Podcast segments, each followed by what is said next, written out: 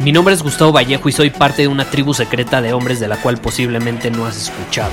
Somos hombres de acción más que de palabras, expresamos nuestra verdad aun si el mundo no está de acuerdo con ella. Invertimos en nosotros mismos todos los días y le damos la bienvenida al riesgo. Nuestra motivación es diferente a la de la mayoría. ¿Por qué? Porque jugamos para ganar en lugar de jugar para no perder. Juntos estamos creando un nuevo imperio y nuestra más grande batalla es en contra del príncipe, la mediocridad y de los condicionamientos que la sociedad, los medios y la televisión han impuesto para quitarle a los hombres su poder personal. Si le preguntas a las personas normales, a la sociedad y a las escuelas, te dirán que estamos locos y que somos rebeldes. Y sí, tienen razón. Estamos locos, somos rebeldes, pensamos diferente y por eso el futuro nos pertenece.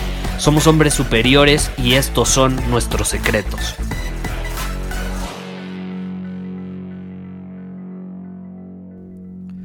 ¿Qué hace que un hombre se inspire? ¿Qué hace que un hombre saque lo mejor de sí mismo? ¿Qué hace que un hombre se sienta inspirado a hacer cosas extraordinarias? Esa es una pregunta que me ha rondado la cabeza últimamente. Y te voy a decir por qué y qué conclusiones he sacado. Hace un par de días fui a la Ciudad de México.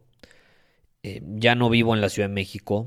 Me, estuve 12 años viviendo ahí y ahora ya vivo en otro estado. Y no solo eso, ya no vivo en ciudad, sino que vivo a las afueras de la ciudad, por así decirlo. Y desde entonces, desde que hice ese cambio, he notado en mí un potencial creativo que nunca había sentido. He notado en mí un potencial de creación, de inspiración que nunca antes había tenido. ¿Y qué sucede? Te repito, hace poco fui a la ciudad y me gusta la ciudad y voy para ver amigos, familia, convivir, disfrutar de los placeres de la ciudad. Eh, hay muchísimas opciones en una ciudad, principalmente como la Ciudad de México. Hay todo tipo de restaurantes, de experiencias. Es muy difícil aburrirte. O sea, como que hay muchos estímulos por todos lados. Pero me hice una pregunta, porque algo que siempre me ha llamado la atención es que eh, mi novia, por ejemplo, siempre cuando vamos a la ciudad me dice, ya llegamos a Mordor.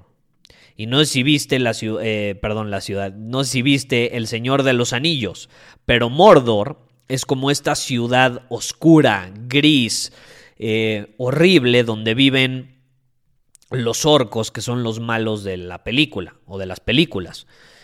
Y siempre que llegamos a la Ciudad de México, pues se ve como gris, la contaminación, el tráfico, y me dice, ya llegamos a Mordor, y donde vivimos, que es más amplio, se ven las montañas, etcétera, dice, ya llegamos a la comarca, literalmente como el Señor de los Anillos, es más verde, eh, más naturaleza, etcétera. Ahora, cada uno tiene sus beneficios, te repito. Eh, en, en, uno, pues hay más estímulos, opciones, de diversión, de entretenimiento, de, para socializar, eh, para conocer personas y por otro lado está la naturaleza, eh, está lo sencillo y eso a mí me inspira. Y es algo que me he preguntado, a ver, ¿por qué me inspira tanto en estar lugares rodeados de naturaleza? Y si nos ponemos a analizar, a lo largo de la historia, los más grandes escritores, pintores, artistas o creadores de algo, de lo que sea, no importa si es un abogado o un doctor, cuando tú vas a crear algo, necesitas rodearte de belleza.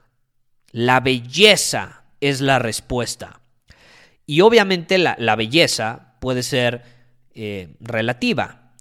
Tú puedes admirar cierto tipo de belleza que a ti te inspira y yo puedo admirar otro tipo de belleza que a mí me inspira. Tú puedes estar en la ciudad viendo los rascacielos y grandes estructuras eh, arquitectónicas y eso para ti es belleza y te inspira. Está increíble. Entonces vas a vivir en un área donde haya edificios muy altos y grandes construcciones arquitectónicas. A mí me inspira la naturaleza. A mí me inspira eso que puede ser tan sencillo, pero que llena el alma. ¿Y qué sucede? La, la belleza se encuentra mucho en la naturaleza. ¿Estás de acuerdo? Porque también me he puesto a pensar, a ver, ok, me siento muy inspirado en la naturaleza, me voy a la playa, me inspiro y creo más cosas. Eh, donde vivo tengo una vista, específicamente yo busco vivir en un lugar con una vista hacia un paisaje o hacia la naturaleza, porque eso a mí me inspira y a mí me gusta trabajar de esa manera y soy más creativo. Ok, perfecto. ¿Qué sucede? La sociedad nos ha condicionado a los hombres a alejarnos de la belleza, a no admirar la belleza, a reprimir ese deseo genuino que tenemos hacia la belleza. ¿Por qué? ¿Por qué? Porque a la sociedad no le conviene que despertemos todo ese potencial creativo, a la sociedad no le conviene, a los más grandes líderes en el mundo no les conviene. Por eso ellos quieren que el mundo sea horrible. Por eso tú prendes la televisión y lo primero que hay son noticias horribles de lo horrible que está sucediendo en el mundo. Y te metes ya a internet y hay cosas horribles. Te metes en Twitter a los temas más hablados y el 80% de esos temas son ya sea criticando a alguien por algo horrible que hizo o simplemente tirándole mierda a esa persona o eventos, sucesos horribles que están sucediendo en el mundo, como una guerra, como un terremoto, como alguna situación nada agradable que está sucediendo. A la sociedad no le conviene que los hombres admiremos la belleza, porque entonces liberamos un potencial inmenso que nos permite crear cosas extraordinarias.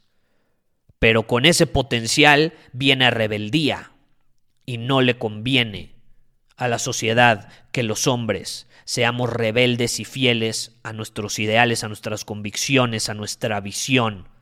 Quiere títeres, quiere marionetas que pueda controlar a su conveniencia. Quiere robots que se despierten, hagan lo mismo todo el tiempo y se vayan a dormir en la noche para el día siguiente comenzar de nuevo. La belleza se ha reprimido y no tiene nada de malo que la admiremos como hombres. La belleza es increíble y a nosotros nos inspira a hacer cosas extraordinarias y la belleza se encuentra en cosas tan sencillas como la naturaleza. ¿Por qué crees que nos quieren viendo una pantalla la mayor parte del tiempo? ¿Por qué? Porque así nos vamos a perder de la belleza que podemos encontrar en cosas tan sencillas. Por eso yo busco hacer un complemento. Digo, ok, voy a trabajar frente a una computadora y paso muchas horas frente a una computadora, pero no basta con poner de fondo de pantalla un paisaje bonito. No, yo quiero presenciarlo en carne propia. Entonces me aseguro de que el entorno donde trabaje esté compuesto de cierta manera donde haya belleza o cosas que para mí son bellas. Y eso me inspira. Y sí, estar en una computadora, pero cada vez que me doy un break o cada vez que alzo la mirada, hay belleza.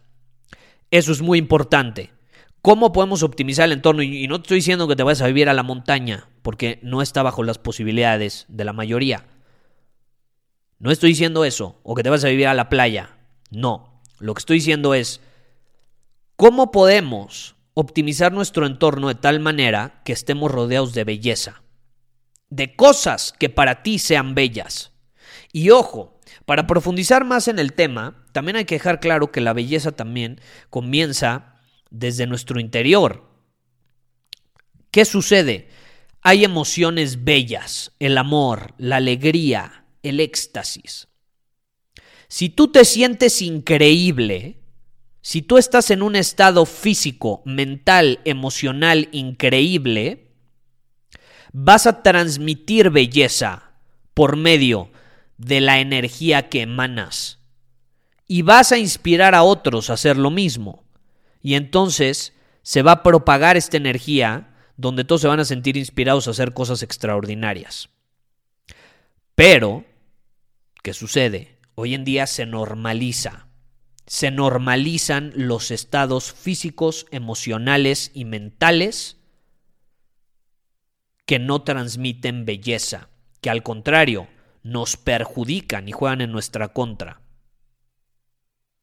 La sociedad quiere que nos sintamos mierda, que nuestras emociones sean una mierda.